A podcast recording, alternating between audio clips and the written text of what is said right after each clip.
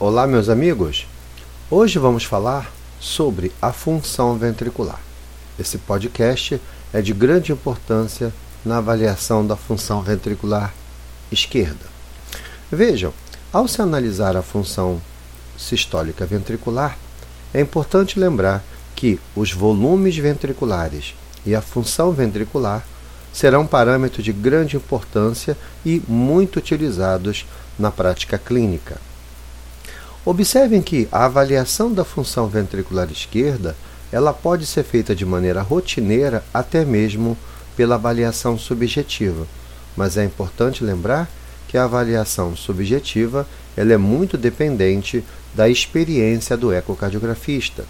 E sabemos que muitas vezes essa avaliação subjetiva ela pode apresentar uma grande variabilidade intra e inter-observador. É importante lembrar que dados da literatura sugerem que a fração de ejeção do ventrículo esquerdo obtida visualmente ela apresentou uma correlação linear com o padrão ouro de análise, que é a ventriculografia radioisotópica. Uma das coisas mais importantes na avaliação da mecânica cardíaca é a avaliação da geometria ventricular. Nós sabemos que o ventrículo esquerdo ele tem uma forma simétrica, com dois eixos curtos e um eixo longo. E esse ventrículo esquerdo ele é uma câmara que se estende da base do anel mitral até a ponta do coração. Se nós realizarmos uma visão longitudinal, nós vamos identificar que o ápice é levemente arredondado, enquanto a parte basal do ventrículo esquerdo é mais cilíndrica. Vejam, quando nós avaliamos a eficiência mecânica do ventrículo esquerdo, algumas variáveis serão importantes nessa parte. A primeira delas é a pós-carga ventricular. Nós sabemos que a pós-carga ventricular é a resistência ou a impedância ao esvaziamento do ventrículo esquerdo. Nós sabemos que a pós-carga ventricular tem uma relação inversa com o encurtamento da fibra, ou seja, um aumento da resistência vai gerar uma diminuição do volume de ejeção, não havendo compensação por aumento da contratilidade. Então reparem que a partir do momento que a pós-carga ventricular aumenta, há necessidade para se manter um volume adequado que a contratilidade miocárdica aumente. Observem que um aumento da contratilidade miocárdica permite a manutenção de um volume de ejeção normal, mesmo quando a pós-carga se aumenta. Porém, com a diminuição da, da contratilidade miocárdica, mesmo pequenos aumentos de pós-carga podem levar à diminuição de encurtamento da fibra e aí, consequentemente, à diminuição do volume ejetado. Outra variável importante para a eficiência mecânica do ventrículo é a conhecida pré-carga ventricular, ou seja, é a quantidade de sangue que entra no ventrículo esquerdo distendendo as suas paredes. Nós sabemos que quanto maior a pré-carga, maior o volume diastólico final. E aí, em condições de contratilidade adequadas, nós podemos incrementar os nossos volumes ejetados. Vejam que, ao se elevar a pré-carga, há necessidade também que a contratilidade aumente para que ela possa dar conta de um maior volume a ser ejetado. Mas vejam que a importância da pós-carga, a importância da pré-carga está associado também à contratilidade do músculo cardíaco. Nós sabemos que a contratilidade miocárdica é a habilidade intrínseca do miocárdio de se contrair. E observem que essa variável ela independe das condições de carga ou da geometria ventricular. A avaliação da contratilidade por si só requer medidas de performance de ejeção ventricular sob diferentes condições de carga.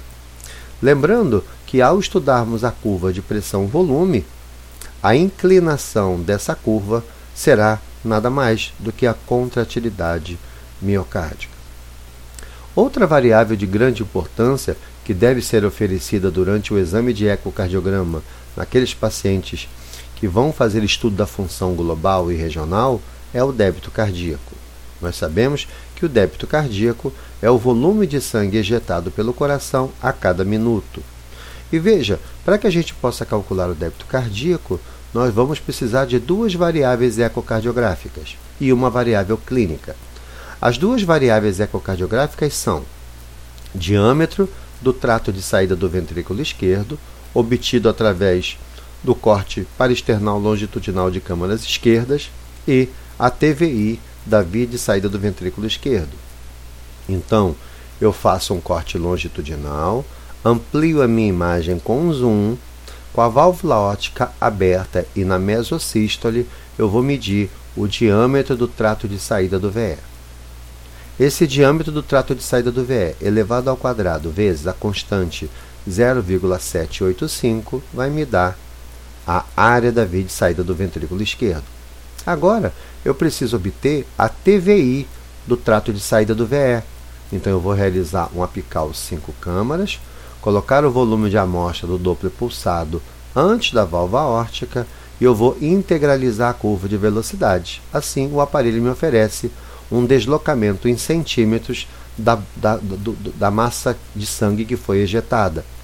Então, agora, volume sistólico será igual ao diâmetro da via de saída do ventrículo esquerdo ao quadrado, vezes 0,785, vezes a TVI do trato de saída do VE. Ao se realizar o cálculo do volume sistólico e multiplicarmos pela frequência cardíaca no ato do exame, nós temos agora o débito cardíaco. Mas lembrem que o débito cardíaco ele pode ser utilizado através de fórmulas matemáticas obtidas pelo ecocardiograma, mas também pode ser obtida por outras variáveis, como o método de Fick e a termodiluição. Importante lembrar também que o ventrículo esquerdo ele apresenta uma resposta fisiológica ao exercício. Então, na verdade, tanto a função sistólica ventricular como o débito cardíaco são variáveis dinâmicas e, por serem dinâmicas, respondem rapidamente à demanda metabólica do indivíduo. O débito cardíaco ele pode aumentar de 6 litros por minuto no repouso para 18 litros por minuto com o exercício em adultos jovens e saudáveis. E nós sabemos que o grande responsável por esse aumento de sangue ejetado durante o minuto é a elevação da frequência cardíaca. Então, nós sabemos que uma resposta cronotrópica adequada vai gerar uma resposta inotrópica adequada. Observem que com o exercício supino, nós temos um aumento do volume de ejeção, porém esse aumento ele se dá em torno de 10%.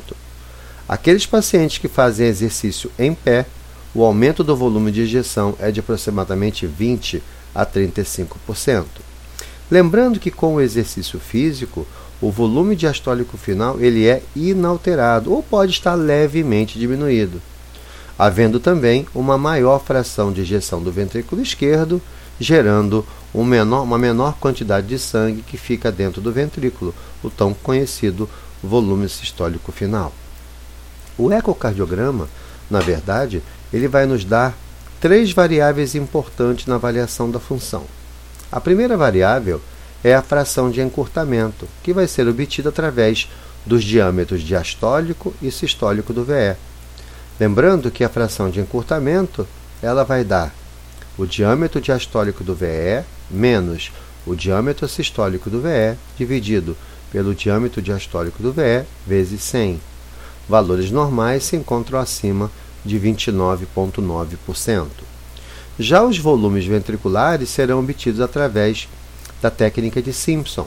Então, vou realizar o apical 4 câmaras e o apical 2 e vou calcular os volumes diastólico final e volume sistólico final. A partir dessas variáveis, eu vou calcular a fração de ejeção do ventrículo esquerdo.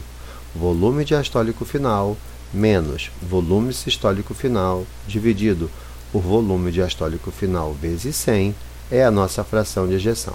E a outra maneira de avaliar, dessa agora de maneira visual, é a avaliação da contratilidade segmentar. Então, vou realizar cortes transversais a níveis do vaso da base, identificando a aorta, se a aorta tem uma movimentação adequada de suas cúspides, uma aorta que abre mal, ou tem estenose, ou tem um baixo débito ventricular.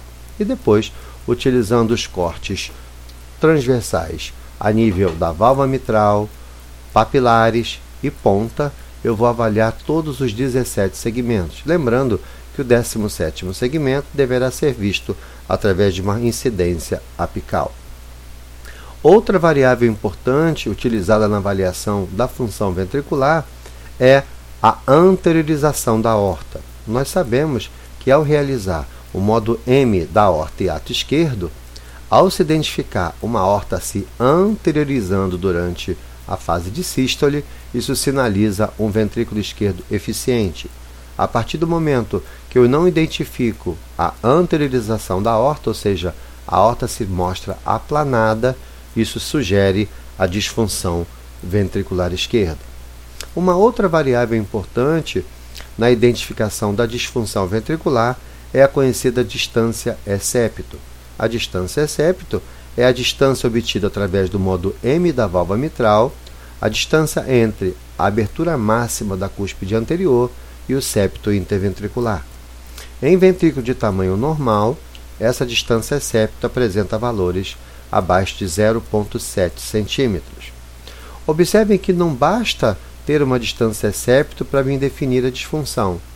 Pacientes com regurgitação mitral moderada ou grave e pacientes com regurgitação aórtica moderada ou grave podem apresentar ventrículos grandes, ainda com função preservada. Mas sabemos que uma distância septo acima de 2 centímetros sinaliza uma fração de ejeção do ventrículo esquerdo menor do que 30%. Outra coisa importante lembrar é que essa distância septo não deve ser utilizada na estenose mitral e na hipertrofia ventricular esquerda do tipo concêntrica, porque isso pode superestimar ou subestimar essa variável. Uma informação importante no momento de se avaliar os diâmetros diastólicos e o diâmetro sistólico. Nós sabemos que durante a realização das medidas do VE, nós precisamos medir três medidas diastólicas: o septo, o diâmetro diastólico e a parede inferolateral. E a medida sistólica é o diâmetro sistólico ventricular. Mas é importante estar atento ao momento que eu faço essa medida. E vamos identificar esse momento, vamos fazer utilizando o eletrocardiograma. As medidas diastólicas deverão ser feitas do início do QRS, enquanto a medida sistólica deve ser feita logo após o pico da onda T. Vejam, é importante também estarmos atentos ao que chamamos de medidas lineares. O que, que é uma medida linear? A medida linear do ventrículo ela será usada sempre quando o aspecto do ventrículo esquerdo for simétrico. Nós sabemos que, ao utilizar o modo unidimensional, nós ganhamos em resolução temporal. Mas existe uma orientação nova que devemos utilizar medidas lineares guiadas por imagem 2D, ou seja, ao invés de utilizar a medida do VE utilizando o modo unidimensional, nós vamos fazer essas medidas em corte 2D. Vejam, essas medidas lineares elas devem sempre utilizar o corte para external longitudinal, também conhecido como eixo longo. É importante que a gente identifique o plano perpendicular ao eixo longo. É nessa região perpendicular a esse eixo que nós vamos fazer as medidas diastólicas e a medida sistólica. Devemos medir a nível da ponta das cúspides. Isso facilita e aumenta a acurácia da técnica.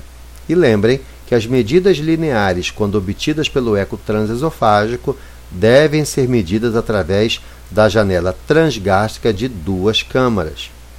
Isso é muito importante do ponto de vista anatômico. Então vejam, a Sociedade Americana de Ecocardiografia identifica o final da diástole de três maneiras, utilizando o eletrocardiograma, o início do QRS. Também se identifica o final da diástole quando eu encontro o primeiro quadro após o fechamento da válvula mitral. E também identifico o final da diástole quando eu encontro o volume ventricular máximo.